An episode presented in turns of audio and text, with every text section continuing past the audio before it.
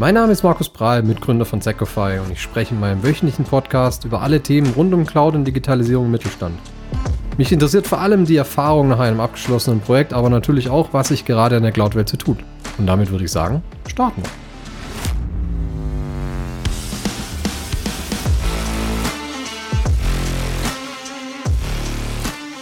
Ja, wow, heute trauen wir uns wirklich an dieses Thema Hybrid Cloud ran und ich werde es versuchen mal zusammenzufassen, warum es irgendwie ein komplexes, aber trotzdem auch einfaches Thema ist. Ich möchte es aber auf jeden Fall heute mal erläutern, weil ich glaube, es ist wichtig, das zu verstehen. Zumindest ähm, möchte ich unser Verständnis von Hybrid Cloud mal teilen. Ich möchte sagen, warum wir das eigentlich in jedem Cloud-Projekt sehen ähm, oder ähm, ja auch vorfinden und warum Hybrid Cloud, Multi-Cloud, warum das eigentlich gar kein so großer Unterschied ist in vielen Fällen warum es eigentlich relevant ist für jeden, der sich in irgendeiner Art und Weise mit Cloud-Projekten auseinandersetzt und sich überlegt, okay, möchte ich Richtung Cloud, möchte ich Cloud-Technologie nutzen? Muss ich das vielleicht sogar tun? Und da starten wir jetzt heute mal rein.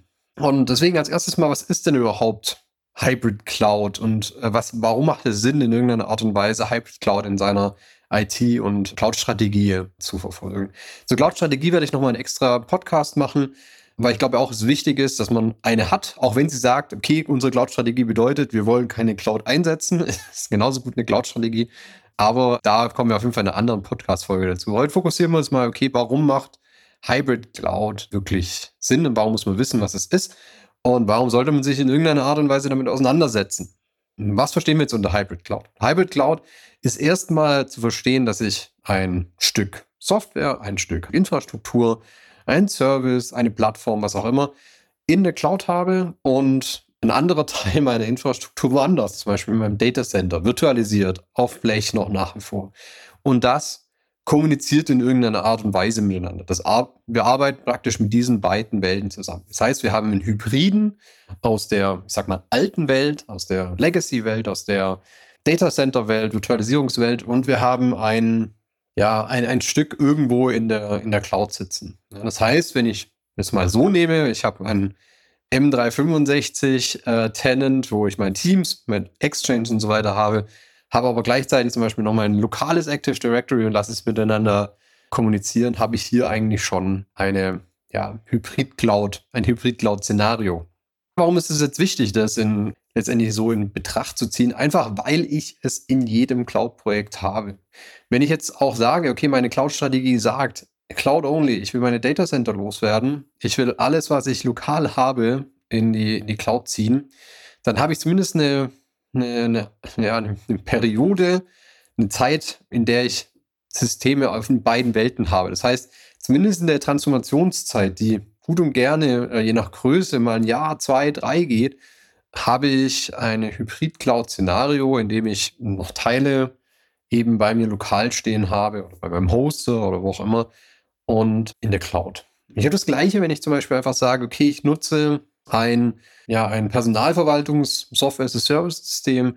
Ich habe dazu noch vielleicht Azure Active Directory, weil es vom M365 kommt und ich habe äh, gleichzeitig noch was auf meiner, in meiner eigenen Datacenter, dann bin ich theoretisch schon in einer Mischung zwischen Hybrid-Cloud und Multi-Cloud, weil ich auch schon verschiedene Cloud-Lösungen von verschiedenen Anbietern ansetze.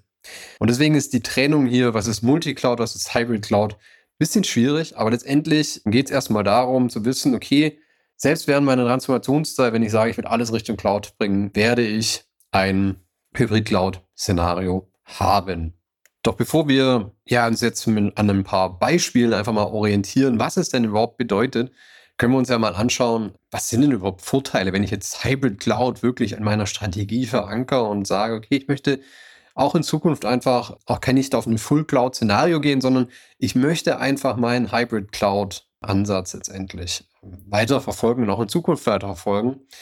Dann gibt mir das natürlich erstmal eine gewisse Flexibilität und Skalierbarkeit. Das heißt, ich habe meine begrenzte Hardware noch bei mir im Rechenzentrum stehen und habe aber gleichzeitig in Anführungszeichen diese unendlich verfügbare Hardware oder Ressourcen bei meinem ja, großen Cloud-Provider, wie jetzt eine Microsoft, eine AWS, bei einer Google, aber auch bei den großen ähm, Deutschen natürlich, wie eine Ionos oder so, Lidl und Schwarz jetzt mit Stackit, die auch ähm, in diesen Cloud-Markt reingehen. Das heißt, diese Mitspieler in der Cloud geben mir letztendlich unendlich viel Ressourcen zur Verfügung, die ich instant und per Klick buchen kann.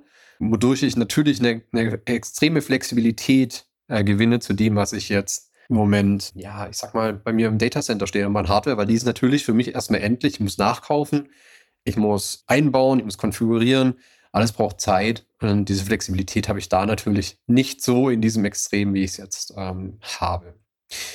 Und äh, was da dazu kommt, ist natürlich Sicherheit und Compliance. Das heißt, wenn ich jetzt Cloud-Lösungen zusätzlich nutze, kann ich sehr, sehr einfach auf sehr komplexe ja, Sicherheitsmechanismen, auf Governance-Mechanismen zurückgreifen, die mir helfen, auch nicht nur die Sachen, die in der Cloud sind, zu managen und äh, einen Überblick dazu zu haben und die auch abzusichern, sondern mir auch helfen, gleichzeitig meine Sachen, die ich vielleicht noch on-prem habe, ähm, natürlich abzusichern, mir hier zu helfen und zu unterstützen, dass ich zum Beispiel meinen Virenscanner kriege ich aus der Cloud, äh, über Microsoft Defender zum Beispiel oder über Trend Micro, aber gleichzeitig ähm, habe ich damit auch eine Überwachung in einem hybriden Szenario bei mir on-prem.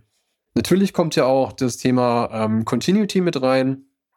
Heißt, ich kann mit einem hybriden Ansatz auch viel mehr damit spielen, zu sagen, okay, äh, ich mache vielleicht einen, einen, äh, eine Spiegelung meiner, meiner Infrastruktur in der Cloud. Heißt, ähm, ich habe hier die Möglichkeit zu sagen, meine wichtigsten Systeme setze ich in der Cloud, lasse sie vielleicht sogar ausgeschaltet, um Kosten zu sparen.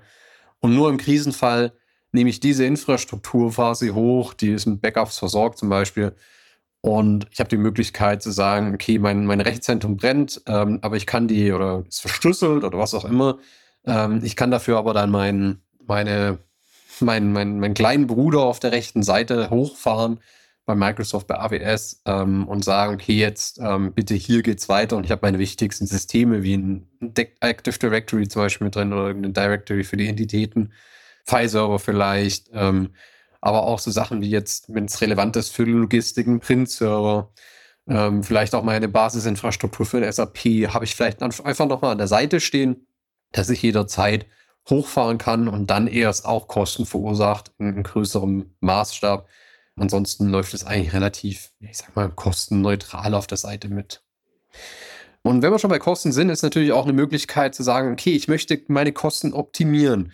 Wir kennen es alle, okay, jetzt ist nochmal vielleicht Budget übrig, ich kaufe nochmal Hardware zum Jahresende und möchte aber jetzt dazugehen, eben zu sagen, okay, ähm, vielleicht ähm, muss ich das nicht immer so ballen und alle drei, fünf Jahre eine große Investition machen, sondern ich überlege mir wirklich, was ich brauche und konsumiere das dann praktisch diesen Überhang oder zusätzliche Services aus der Cloud raus, wozu ich dann nicht die, ähm, das Thema habe, zu sagen, okay, wie viel muss ich jetzt kaufen? Leicht ist für die nächsten drei, fünf Jahre? Habe ich genug Puffer mit kalkuliert?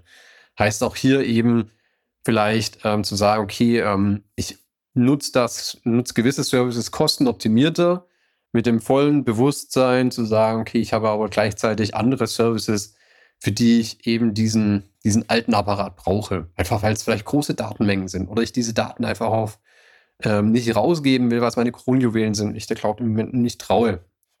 Das sind so Themen, wo ich sagen kann, okay, da lasse ich eben einen gewissen Teil bei mir, für den ich vielleicht auch mehr Kosten akzeptiere, einfach weil ich sage, okay, da habe ich das Thema, dass ich sage, ja, ich, ich möchte da den Puffer mit einkalkuliert haben. Ich möchte das in meiner Hand haben. Und gleichzeitig kann ich aber sagen, okay, dieser Service, eine Webseite zum Beispiel oder so, die läuft gut in der Cloud und die kann ich, wenn dann irgendwie ähm, meine Peakzeiten sind, keine Ahnung, zu Weihnachten oder zu irgendwelchen großen Events oder so, kann ich die relativ einfach hochskalieren, ohne dass ich dann den Rest des Jahres meine, ja, die Hardware dafür selber zur Verfügung stellen muss.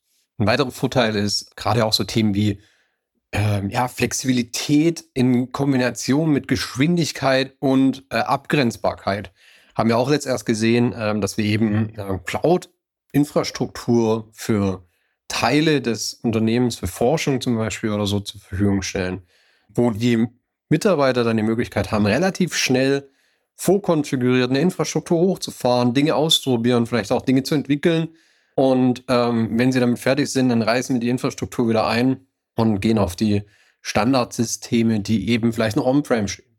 Heißt, ähm, ich mache mir damit ein neues Feld auf für, für Test-Environments, für, ähm, ja, für, für, für Weiterentwicklung und für mehr Flexibilität für gewisse Anzahl von Mitarbeitern, die eben dann unabhängiger und schneller ähm, arbeiten können, ohne die, ich sag mal, die, die große Infrastruktur, die vielleicht bei mir noch on-prem in dem Fall steht, ähm, zu gefährden. Und das ist natürlich auch ein großer Vorteil, dass ich meinen Mitarbeitern den Fokus mehr darauf geben kann, sich auf die Wertschöpfung zu konzentrieren und nicht, ähm, okay, läuft, wie kann ich mich jetzt in dieser zugenagelten IT-Umgebung bewegen?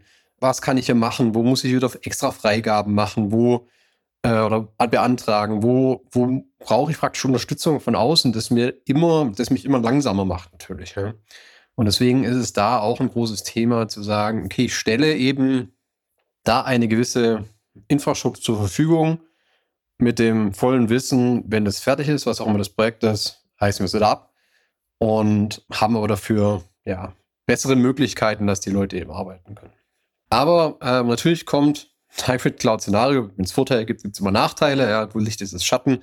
Natürlich auch mit, mit gewissen Nachteilen, auch mit Herausforderungen, wo wir uns ähm, am besten in einer, in einer Strategie vorher überlegen, wie gehen wir da am besten damit um. Ja, das erste ist natürlich, dass einem das erste ins, ins Auge sticht, ist Komplexität. Ich habe auf einmal das Management von nicht nur einer Infrastruktur, sondern ich muss mich um zwei Infrastrukturen kümmern. Zwei Infrastrukturen, die in den allermeisten Fällen technisch unterschiedlich sind. Das heißt, ich brauche Know-how für die eine, für die, ich sag mal, für die alte Welt und ich brauche Know-how für die neue Welt. Und natürlich muss ich das dann auch irgendwie zusammenbringen, was auch noch zusätzliche Komplexität gerade an den Schnittpunkten mit sich bringt. Da muss ich mir natürlich im Vornherein überlegen, okay, wie mache ich das am besten? Das kommt auch sehr stark darauf an, was mache ich denn mit meinem Teil Cloud und mit meinem Teil, ich sag mal, alte Infrastruktur? Und darauf aufbauen kann man sich dann überlegen, okay, wie, wie manage ich das, wie überwache ich das, dass, dass, die, ja, dass die beiden Welten miteinander funktionieren, dass ich kein, ja, kein Problem letztendlich kriege. Und es ist eigentlich ziemlich relativ schnell natürlich auch bei Sicherheitsbedenken, weil wenn ich jetzt mit fehlendem Know-how oder mit meinem Know-how aus der alten Welt einfach mal hingehe und sage, klicke ich mir doch einfach schnell mal was in der Cloud zusammen. Geht ja relativ einfach, Kreditkarte oder Rechnungsdaten dahinter fertig. Habe ich eine neue Infrastruktur, in der ich äh, erstmal machen kann, was ich will. Dann bin ich aber auch relativ schnell bei Konfigurationsfehlern. Haben wir letztes wieder gesehen, da ist ein AWS-Bucket, der erstmal nur für Testzwecke da war, ähm, offen gelassen worden, nicht so richtig abgesichert worden. Man hat es dann irgendwie vergessen, weil man aus dieser Testumgebung dann doch wieder eine Produktivumgebung gemacht hat, wie man es eben so schnell, äh, schön und schnell macht. Und ist uns dann eben aufgefallen bei der Optimierung, okay, guck mal, diese Dateiablage ist eigentlich von mehr Leuten zugreifbar, als du dir eigentlich, als du es eigentlich willst. Das heißt auch hier eben diese Komplexität führt zu erweiterten Sicherheitsanforderungen, mit denen wir natürlich in irgendeiner Art und Weise umgehen müssen. Und ähm, das, das, dritte Punkt, der dritte Nachteil kann bei manchen Kunden passieren oder bei manchen Unternehmen, bei manchen muss es nicht unbedingt sein, ist Datenlatenz. Das heißt, solange ich eine Datenübertragung von beiden Welten habe, habe ich auch irgendwo immer eine Verzögerung, die in den allermeisten Fällen länger dauern wird, wenn ich das in-house, praktisch in meinem eigenen Rechenzentrum mache, weil ich einfach eben durchs Internet zu diesem oder durch eine ähm, extra zur Verfügung gestellte Verbindung, Glasfaser letztendlich zwischen meinem Rechenzentrum und ja, dem großen Cloud-Provider, je nachdem, wie groß ich bin. Aber ich habe letztendlich immer diese Übertragung von meinem Standort zu dem Cloud Data Center. Und äh, je nachdem, was für einen Service ich habe, muss ich damit umgehen können. Heißt, ich muss ähm, schauen können, ähm, ja, hat es, hat, hat eine Datenlatenz in irgendeiner Art und Weise Auswirkungen auf meinen Service? Und wenn ja, ist das verkraftbar oder auch nicht? das sollte ich mir einfach auch da eben im Vornherein Gedanken drüber machen, wenn ich überlege, ja, Services zum Beispiel zu splitten und ähm, einen Teil auf in meinem Datacenter zu lassen, einen Teil zum Cloud-Provider zu bringen. Ein vierter Nachteil oder auch eine Herausforderung sind auch hier, ich meine, wir hatten es in den Vorteilen, aber wir haben auch die Kosten in den Nachteilen. Wenn ich nicht äh, sorgfältig plane, dann habe ich sehr schnell unerwartete Kosten. Worüber wir immer wieder stolpern, ist, Traffic aus der Cloud raus kostet Geld. Und äh, je nachdem, wenn ich mich hier kalkuliere, wie viel Traffic aus der Cloud rausgeht und ich, ich hier falsch kalkuliert habe, dann sind wir da relativ schnell in, äh, in höheren Kosten, die das Budget bei weitem sprengen. Das andere ist, wenn ich einfach nur sage, okay, ich nehme das, was ich on-prem habe, meine alte Welt, und kopiere die eins zu eins in die Cloud, auch dann werde ich das Thema haben, dass es in sehr, sehr vielen Fällen teurer ist wie wenn ich es bei mir praktisch selber stehen lasse. Einfach aus dem Grund, weil Cloud nur dann kosteneffizient ist, wenn ich Cloud-Mechanismen nutze. Das heißt, wenn ich Services nutze, die ich brauche, wenn ich den Dienst nur nutze, wenn ich ihn auch wirklich brauche. Wenn eine Maschine 24-7 laufen muss, ist es fein. Da kann man das mit einkalkulieren. Muss eine Maschine aber vielleicht nur oder ein Service nur zwei Stunden am Tag funktionieren, dann äh, zahle ich die 22 anderen Stunden, ja, für nichts. Und dann ist es in aller oder sehr, sehr vielen Fällen eben einfach teurer. Und das gleiche gilt eben auch, wenn ich das Sizing nicht richtig mache. Das heißt, wenn ich mit dem gleichen Ansatz rangehe, wie ich es früher gemacht habe, okay, wir haben halt diese Systemanforderungen, wir rechnen ein bisschen was oben drauf, vielleicht noch ein bisschen Puffer, ähm, dann sind wir auch relativ schnell bei dem Thema, dass es einfach nicht ja, kosteneffizient ist und dass ich hier irgendwie an eine Optimierung ran muss im, im weiteren Fall, um die Kosten nicht aus dem Ruder laufen zu lassen und mein Budget in meinem Skript zu dieser Folge habe ich jetzt den, den, nächsten Teil als Erfolgsfaktoren, wie man Stolpersteine vermeidet, betitelt. Und äh, ich glaube, das trifft es ganz gut. Und wir haben jetzt praktisch hier eigentlich Punkte mit drin, die wir vorher eigentlich in allen, äh, in, dem, in der letzten Viertelstunde eigentlich schon mit angesprochen haben. Ich will es jetzt trotzdem nochmal wiederholen. Und ich poche darauf, dass wir auf jeden Fall eine klare Strategie erstellen sollten. Ja, in der Strategie sollte, es muss kein shiny 100 Slide ja, PowerPoint-Ding sein, aber es sollte zumindest irgendwo dokumentiert sein, sodass jeder was mit anfangen kann, also vom Admin bis hoch zum CIO, ähm, in welche Richtung soll es gehen. Und da sollte praktisch einfach in dieser Strategie festgehalten werden, okay, wir wollen beispielsweise Richtung Cloud, aber wir verstehen, dass wir nicht alles Richtung Cloud ziehen können. Heißt, mit jedem neuen Service oder mit jedem änderbaren Service werde ich mich damit auseinandersetzen. Kann ich den in die Cloud ziehen und wie? Und ich brauche praktisch dann die Ausnahmegenehmigung, das im Datacenter zu lassen. Wenn ich diese Ausnahmegenehmigung habe, ist aber auch fein. Das heißt, solche Sachen gehören dann letztendlich in der Strategie festgehalten, dass jeder weiß, okay, in welche Richtung soll es gehen. Wenn ich jetzt in der Strategie festhalte, ich will Datacenter auflösen, aus welchen Gründen auch immer, weil ich raus muss, weil, ja, weil, weil ich einfach keine selber mehr betreiben will, weil ich vielleicht auch das Office wechseln und da keinen, keinen Serverraum mehr habe letztendlich oder keinen richtigen Serverraum mehr habe, dann ist es auch ein Punkt, den man in so einer Strategie festhalten kann. Auch dann werde ich wieder eine gewisse Zeit ein Hybrid-Szenario haben, aber jeder weiß, wenn ich einen neuen Service habe, wenn ich optimieren will oder so, muss ich schauen, wie kriege ich dieses Stück Service Richtung Cloud. Und dann gibt es eben auch dann kein Wenn und Aber mehr. Und das sind eben so die, die, die Themen, die in eine klare Strategie mit reinkommen, die ich dann auf jeden Fall, also poche ich darauf. Ähm, es muss einfach irgendwo für alle klar niedergeschrieben sein, okay, das ist da, wo wir uns hin entwickeln wollen. Mehr braucht es als Strategie letztendlich nicht. Das andere Sinn hatten wir jetzt auch schon ein paar Mal Sicherheit. Das heißt, in jedem Cloud-Projekt oder eigentlich in jedem IT-Projekt inzwischen sollte ähm, Sicherheit eine hohe Rolle spielen und man sollte es von rein mitdenken. Und man sollte es auch, wenn man Testumgebungen baut oder wenn man ähm, erstmal damit anfängt, ähm, nicht einfach mal sagen, okay, wir machen jetzt mal eine, wie man es früher gesagt hat, eine Any-Any-Regel und alles ist offen, sondern man sollte es von vornherein schon ein Stück mitdenken und überlegen, okay, wie kann ich denn ein sicheres Setup machen? Wie kann ich eingrenzen? Wie kann ich vielleicht mich sogar ein Stück weit an Zero Trust dran orientieren? Und einfach zu schauen, okay, wie kann ich meine Umgebung sicher aufsetzen? Was wir auch brauchen, ein zusätzlicher Erfolgsfaktor ist einfach kontinuierliche Überwachung und auch dann darauf folgen die Anpassung. Das heißt, ich habe ständig einen Blick drauf, wie funktioniert denn das, die, der Service letztendlich, der für mich in der Cloud läuft Nutze ich den vollumfassend? Ist der oversized? Ist der undersized? Muss ich daran was ändern oder passt es erstmal so weit? Das heißt, eine kontinuierliches Monitoring und daraus abgeleitet dann gegebenenfalls auch Anpassungen werden mir helfen, auch meine Kosten im Blick zu halten. Und dazu passt eigentlich ein nüchterner Controlling-Prozess. Heißt, diese ganzen Finanzthemen, die ich vielleicht im Moment eher ins Controlling reingesetzt habe, mehr Richtung Cloud-Team zu ziehen, und hier drauf zu schauen, okay, wie laufe ich denn, laufe ich über Budget? Die, die Zahlen für 2023 beispielsweise sagen, dass man grundsätzlich im Glaubbudget so ja, 15, 20 Prozent drüber ist, äh, jetzt schon. Und äh, das aber damit zu rechnen ist, dass wir auch im nächsten Jahr trotzdem nochmal das Glaubbudget eher um 30 Prozent überschreiten, einfach weil die Settings nicht passen. Das heißt, um da als IT-Entscheider auch einen, einen Blick drauf zu haben, muss ich einen Controlling-Prozess etablieren, der mir ein Forecasting macht, der mir ein, Monitoring von den Kosten macht und da eben schaut, okay, wo nutze ich denn die Kosten gut und nicht? Und dafür gibt es auf AWS-Seite, gibt es auf ähm, Microsoft-Seite jeweils sehr gute implementierte Tools, die man da nutzen kann, auch wenn bei AWS es ja, Auswerten ein bisschen tricky ist. Dazu gibt es ja, zig, ja, ich sag mal, ja, Tools, die man nutzen kann, um auch zum Beispiel ein Multi-Cloud Cost Controlling zu machen. Datadog ist da einer der größten Anbieter, die das machen, die eben unterstützen und diese APIs der Cloud-Provider abgreifen und mir das ähm, möglichst gut darstellen. Ja.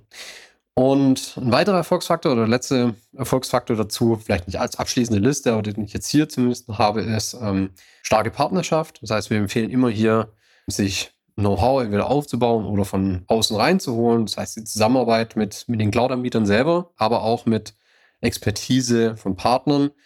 Und ich wäre kein Gründer, wenn ich uns nicht da letztendlich mit reinwerfen würde. Und sagen, das ist genau das, was wir auch tun.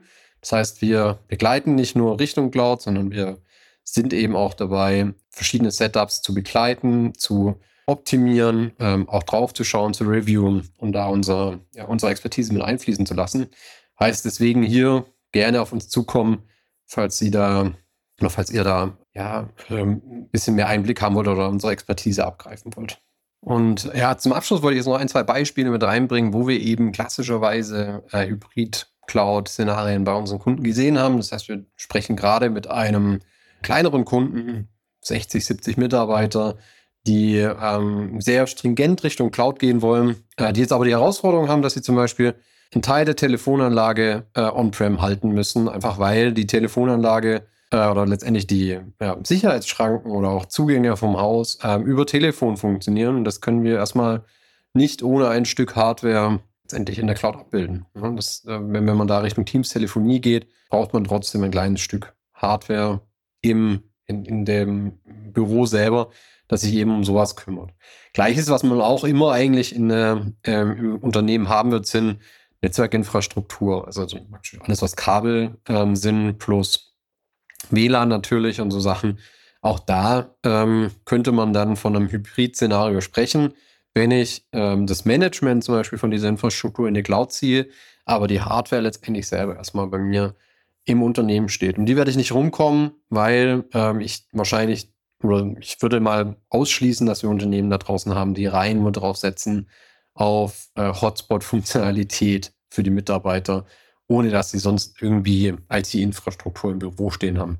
Also auch Schlagwort zum Beispiel Drucker oder sowas, die ähm, natürlich nach wie vor im Unternehmen stehen. Wir haben auch ein, ähm, ja, einen größeren Kunden gemacht, Broadcasting unterwegs, ja, letztendlich Fernsehen, die ähm, gesagt haben, okay, wir wollen wirklich sehr, sehr viel Richtung AWS ziehen und hier möglichst viele Sachen, die eben flexibel sind, die dynamisch sind, ähm, Richtung, Richtung AWS ziehen und mit den ja, Webseiten da zum Beispiel oder Portale und so weiter. Was wir aber zum Beispiel nicht mitziehen können, sind die ganzen, ja, die ganzen Videofiles. Nicht aus dem Grund, weil ähm, sie dir dem, dem Cloud-Anbieter nicht vertrauen, sondern einfach, weil der Traffic ähm, zu teuer ist aus der Cloud raus. Das heißt, diesen, diesen Traffic-Transfer auf bestimmte Videoserver dann zu geben, raus der Cloud raus oder auch ein Streaming zu machen, ist extrem kostenintensiv und hat sich in dem Fall einfach nicht gelohnt. Heißt, auch da haben wir eine gewisse Basisinfrastruktur nach wie vor ähm, in, in den Rechtszentren drin, haben aber ähm, gleichzeitig alles, was so, ich sag mal, als ja, Portal, als Website, als gewisse Services, natürlich auch viel Office-IT Richtung Cloud gezogen. Und da haben wir dann sogar eigentlich einen Multicloud-Ansatz, weil wir eine Kombination haben aus Microsoft 365, alles für die Arbeitsplätze, aber alles, was, oder was, was für die Office-Umgebung ist, aber alles, was, ich sag mal, Produktion ist, in dem Fall eben alles, was mit dem Videotransport und ähm, Schneiden und so weiter, ähm, auch die Schneideplätze letztendlich, das liegt alles in Richtung AWS. Das heißt, wir haben hier ein Hybrid-Multi-Cloud Szenario. Ja, und hier gibt es unzählige weitere Beispiele, die wir nennen können. Und wie gesagt, wir sehen es eigentlich ähm, in jedem unserer oder fast jedem unserer Projekte, das wir machen, dass wir in irgendeiner Art und Weise ein Hybrid-Cloud-Szenario haben. Ich habe letztes Mal nachgezählt, wir haben jetzt in den letzten vier Jahren 150 Cloud- und Digitalisierungsprojekte gemacht. Das heißt, wir waren gut beschäftigt, konnten da die eine oder andere Erfahrung sammeln. Und ähm, es ist für uns der Standard, den wir eben durchweg im deutschen Mittelstand sehen, egal wo er letztendlich auf seiner Cloud-Reise ist. Genau. Ja, zum Abschluss, ja, wirklich spannendes Thema, finde ich. Ich ähm, könnte ewig über, über die Themen, über Nuancen, die wir hier haben, sprechen. Letztendlich ist es ein Thema, mit dem ich empfehle, dass man sich auseinandersetzt, sich mit den Herausforderungen auseinandersetzt. Ähm, auch das Thema, auch wenn es leidig ist, sich mit den Kosten auseinandersetzt, einfach weil es dazugehört und weil es einer der größten Punkte sind, das ein, ein Cloud-Projekt natürlich auch wieder kaputt machen kann. Aber natürlich auch die Vorteile hervorhebt und sagt, okay, guck mal, wenn wir diesen Ansatz gehen, können wir wirklich viel machen. Ja, und da müssen wir vielleicht jetzt nicht mit Restbudget jetzt wieder im September, Oktober, November äh, noch schnell Hardware kaufen, weil es einfach da ist, sondern wir können vielleicht sagen, ähm, okay, wir, wir gehen in eine andere Richtung und entwickeln, Richtung, entwickeln uns schnell mal Richtung Cloud. Man macht einen kleinen POC, guckt, wie sich es anfühlt. Genau. Und sonst kann ich nur sagen, vielen Dank fürs, fürs Zuhören heute wieder. Ähm, ich äh, freue mich immer über solche Themen zu reden, die ähm, ja wirklich so brisant oder überall präsent sind letztendlich. Und freue mich, wenn ihr das nächste Mal wieder dabei seid. Wie gesagt, in den Show Notes findet ihr LinkedIn-Kontakt, findet ihr Zugang zu einer Webseite. Falls ihr Fragen habt, bitte einfach ansprechen. Ähm, so ein Austausch äh, mache ich immer gerne. Einfach auch, ähm, ja, eine Viertelstunde, 20 Minuten zum Kaffee virtuell oder in echt. Immer sehr gerne, ähm, falls ihr da noch Fragen habt oder Herausforderungen diskutieren wollt oder generell euch einfach informieren wollt. Und dann sage ich nur, bis zum nächsten Mal. Danke fürs Zuhören und bis bald.